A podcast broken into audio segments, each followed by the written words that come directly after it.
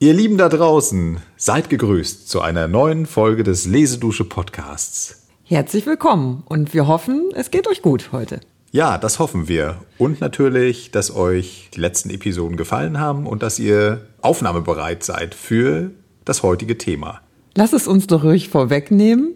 Es geht heute um eine Liebesbeziehung. Und zwar zwischen zwei sehr berühmten Menschen. Genau.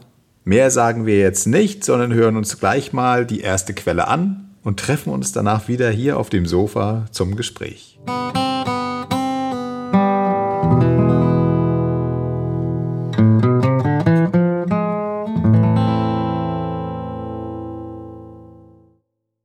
Die umgestaltende Erfahrung, die damals an hundert Stellen zugleich mich ergriff, sie ging von dem unsagbar Wirklichen aus, das du warst. Nie hatte ich in meiner tastenden Zaghaftigkeit Seiendes so gefühlt, an Vorhandenes so geglaubt und das Kommende so erkannt. Du warst alles Zweifels Gegenteil und ein Zeugnis warst du mir dessen, dass alles ist, was du berührst, erreichst und schaust.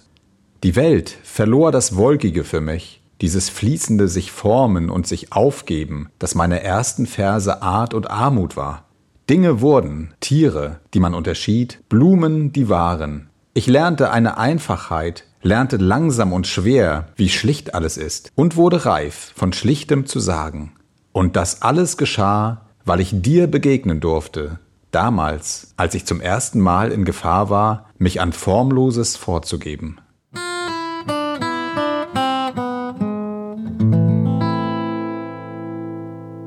So, da sind wir wieder zurück. Ich finde, das ist ein sehr bildhafter Brief. Ja, wenn ich jetzt nicht wüsste, würde ich vielleicht vorgeben, man könnte ahnen, von wem es geschrieben wurde, weil es gibt ja wenige Dichter, die wirklich so greifbar Sinneswahrnehmungen beschreiben konnten und so poetisch. Ach, das ist ja interessant. Ich löse es mal auf. Also, der Brief ist von Rainer Maria Rilke und er schrieb ihn am 13. November 1903 an Lou Andreas Salome. Und es geht um die Liebesbeziehung zwischen diesen beiden Personen, über die wir heute sprechen wollen. Und da wir hierzu sehr viele interessante Quellen gefunden haben und das Thema auch so spannend ist, haben wir uns entschieden, das Thema in zwei Episoden zu behandeln. In dieser Episode versuchen wir einmal die Perspektive von Rilke einzunehmen und das Thema aus seiner Sicht zu beschreiben. Und in der folgenden Episode wechseln wir die Seite und schauen einmal, wie Lou Salome das Ganze im Nachhinein betrachtete. Ja, das bietet sich ja auch schon deshalb an, weil beide ja in ganz unterschiedlichen Lebensphasen aufeinandertreffen. Rainer Maria Rilke, gerade 21 Jahre alt und Lou 15 Jahre älter. So ist es. Und sie, also ich meine Lou, hat da ja schon einige Erlebnisse hinter sich. Ich erinnere an unsere Episode, in der wir gesprochen haben über Lou und Nietzsche. Und das Dreiecksverhältnis? Ja, da war sie noch sehr jung und hat dann wenige Jahre später geheiratet. Und war sehr produktiv als Schriftstellerin. Mhm. Aber auch, was ihr Liebesleben betrifft. So viel darf verraten sein. Aber wir wollten uns ja um Rainer Maria Rege kümmern in dieser Episode. Ja, er liest offenbar Texte von ihr und fühlt sich dadurch ermuntert, den persönlichen Kontakt zu suchen. Und es gelingt ihm auch in München durch Bekannte und durch diesen Briefwechsel, der erhalten geblieben ist, können wir das relativ gut nachvollziehen, dass er dann im Mai 1897 brieflich Kontakt sucht zu ihr und wenig später sind sie schon beim Du. Da beginnt es dann tatsächlich eine wahre Besessenheit für diese Person. Also Besessenheit ist wirklich das richtige Stichwort. Das kann man ja an verschiedensten Dingen festmachen. Das Verrückteste fand ich, dass er einfach seinen Vornamen ändert. Auf Vorschlag oder Wunsch von Lou hin wird aus René Rainer. Er ändert seine Unterschrift. Angeblich auch das Schriftbild laut Forschung, dass eine sehr schnörkelige Handschrift geglättet wird. Und diese Vereinfachung oder auch diese Führung, die er offensichtlich Lou zu verdanken hat, macht sich allmählich auch in seiner Poesie breit.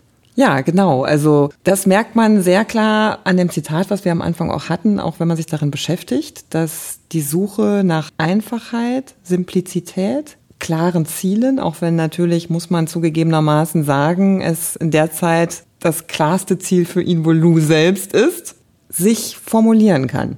Und dafür finden die beiden auch noch eine gemeinsame Sprache. Da werden wir noch drauf eingehen. Richtig. Die Beziehung wird auf jeden Fall intensiver. Sie sind dann auch in Wolfratshausen, in so einem Häuschen von einer Bekannten, leben da zusammen und gewöhnen sich das offensichtlich auch an, dass sie einfach regelmäßig arbeiten miteinander. Also jeder an seinen Texten mhm. und wie du schon sagtest, Lou schaut da drauf, was der Rainer so dichtet, scheint da Interesse dran zu haben und auch Einfluss zu nehmen. Und nach dieser wunderschönen Sommerzeit im Süden kehrt Lou zurück nach Berlin zu ihrem Mann Friedrich Karl Andreas in die gemeinsame Wohnung und Rainer kommt nach, quartiert sich in der Nähe ein. Ganz Jetzt in der Nähe. merkwürdiges Dreiecksverhältnis zustande. Da haben wir es wieder. Genau, das gehört irgendwie zu Lou auch dazu, offensichtlich. Und hier scheinen die beiden einen Entschluss gefasst zu haben, dass sie nach Russland fahren wollen. Mhm. Und das bietet ihnen auch eine sehr schöne Gelegenheit, sich miteinander zurückzuziehen und sich auch schon im Vorfeld auf diese Reise intensiv vorzubereiten. Ich möchte kurz daran erinnern, Lou kommt ja aus St. Petersburg. Die hat schon einen Bezug zu diesem mhm. Land und der Mentalität der Menschen. Rainer nicht. Also bereitet sie darauf vor. Sie scheinen auch zu planen, dass sie bestimmte Menschen dort treffen wollen, insbesondere Tolstoi. Überlegen sich Orte, die sie sich anschauen wollen. So, also das scheint sehr, sehr intensiv zu sein und gut vorbereitet, denn im folgenden Jahr, 1899, ziehen sie es durch. Das Besondere daran, sie fahren nicht allein, sondern der Mann, der Herr Andreas, mhm. ist dabei. Ja, man stelle sich vor. Ja, und das geht dann, ich glaube, drei Monate. Reisen sie umher, besuchen Tolstoi, schauen sich die Gegenden an, die sie sich vorgenommen haben. Und das ist ein sehr, sehr wichtiger Moment für den Rilke. Ja, was ihn in Russland unglaublich fasziniert, das ist wie ein spirituelles Erweckungserlebnis, ist die Einfachheit des Lebens, die er da erfahren darf. Also die sind, und das ist, glaube ich, vornehmlich in der zweiten Reise, auch viel in so Bauernhütten unterwegs, also genießen mhm. auch in ihrer Zweisamkeit das einsamste Leben und machen da diese spirituelle Erfahrung, vor allen Dingen auch Rainer natürlich. Genau, da hast du eben eine Sache vorweggenommen. Die zweite Reise, die im Jahr darauf, 1900, stattfindet, unternehmen sie nur noch zu zweit. Ah, gut, dass du sagst. Und diese Erfahrung führt dazu, dass zwischen den beiden Reisen eine wahnsinnig produktive Phase bei Rilke einsetzt. Also das scheint funktioniert zu haben mit seiner neuen Form, für die er jetzt auch eine neue literarische Form entwickelt. Und das ist die Form der Gebete. Also das ist gewissermaßen der poetische Rahmen für seine Zwiesprache mit Gott, die ohne die Reise mit Lou gar nicht möglich gewesen wäre. Mhm. Da haben wir auch noch eine tolle Briefstelle gefunden, die hören wir uns jetzt mal gemeinsam an.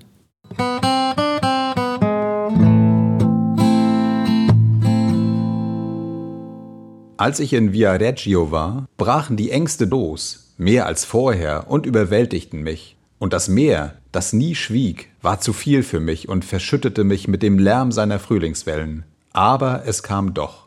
Gebete sind dort entstanden, Lou, ein Buch Gebete. Dir muss ich es sagen, weil in deinen Händen meine ersten Gebete ruhen, an die ich so oft gedacht und an denen ich mich so oft aus der Ferne gehalten habe weil sie so großen Klanges sind und weil sie so ruhig sind bei dir und weil niemand außer dir und mir von ihnen weiß. Darum konnte ich mich halten an ihnen. Und einmal möchte ich kommen dürfen und die Gebete, die seither entstanden sind, zu den anderen legen, zu dir, in deine Hände, in dein stilles Haus. Denn sieh, ich bin ein Fremder und ein Armer, und ich werde vorübergehen, aber in deinen Händen soll alles sein, was einmal hätte meine Heimat werden können wenn ich stärker gewesen wäre.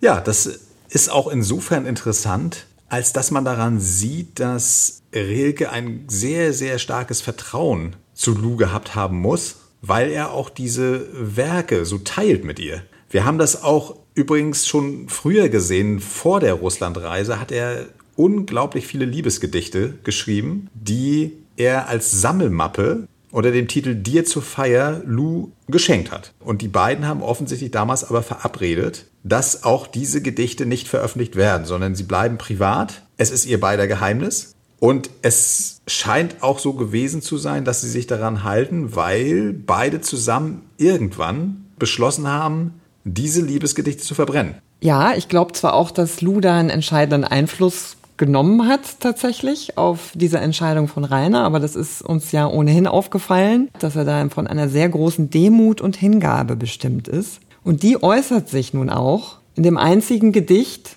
was erhalten geblieben ist und was später tatsächlich sogar noch in das Werk eingegangen ist. Und das hören wir uns jetzt auch nochmal an.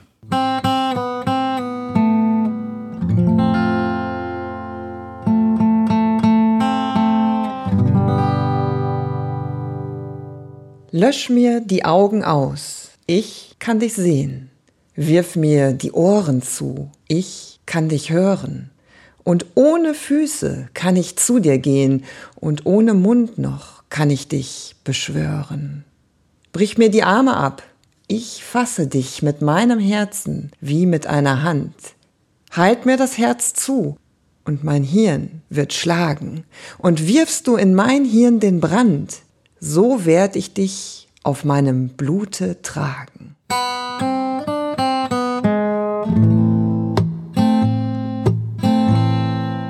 Ja, also das finde ich ja sehr drastisch beschrieben, wie stark Liebe sein kann. Absolut. Das finde ich an dem Text so besonders, dass es nachher in sein Stundenbuch eingeht, über das wir ja noch sprechen werden, also in diese Gebetesammlung, diese Reise ins Selbst. Und man es da natürlich auch ganz anders aufnehmen kann als Ansprache an Gott. Aber tatsächlich hat man den Eindruck, dass die geliebte Person, die Lou, für ihn Gott als Heimat darstellt. Also er glaubt wirklich, das in seinem Leben gefunden zu haben, was er nie mehr verlassen möchte. Aber da spricht ja auch schon, trotz der ganzen Liebe, die da drin steckt, auch eine gewisse Verzweiflung und das Wissen darum, dass das Gegenüber einem da die Tür auch immer mal wieder zumacht.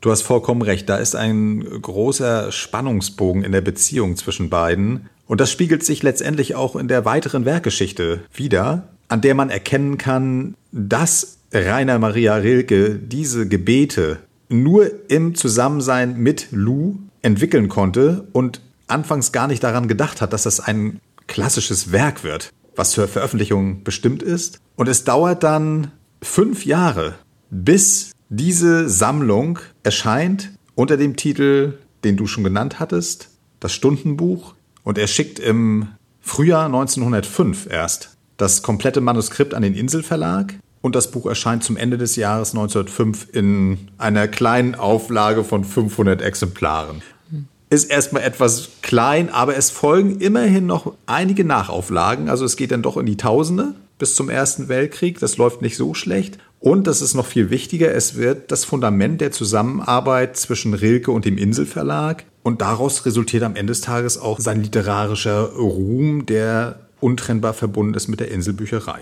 Ja, so hat dieses Ringen für ihn ein gutes Ende gefunden. Und dazu haben wir auch eine sehr passende Briefquelle gefunden aus dem Jahr 1905, die er in dem Moment, als er das Manuskript geschickt hat an seinen Verleger, an Lou geschrieben hat. Ja, und das möchten wir euch nicht vorenthalten und möchten damit auch unser heutiges Gespräch abschließen mit dem kleinen Hinweis, dass ihr unsere Auszüge aus dem Stundenbuch natürlich auch in der Lesedusche hören könnt.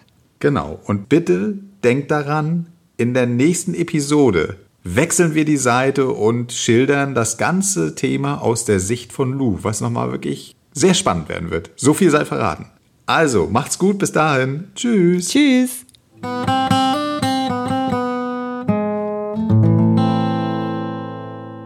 Das alte schwarze Buch wieder in Händen zu halten, das war Wiedersehen. Und so, wie es war, Gewoben aus Freude, Erkennen, Sehnsucht und Dank, Unterwerfung und Aufrichtung, schien es ein gesteigertes Vorgefühl jenes anderen Wiedersehens, an das ich denke. Die alten Gebete klangen wieder, in dieser grauen Zelle hier. Sie klangen so unverwandelt verwandt, und wie damals war ich der Turm, dessen große Glocken zu läuten beginnen, so schwingend im Innern, so bebend bis in die Fundamente, so weit hinausreichend aus mir selbst, so sehr hinreichend zu dir. Wie nah war mir alles, wie von Angesicht zu Angesicht. Wie sehnt man sich danach, nur einmal wieder in sich die Hand zu fühlen, die die Lerchen so hoch in die Himmel wirft.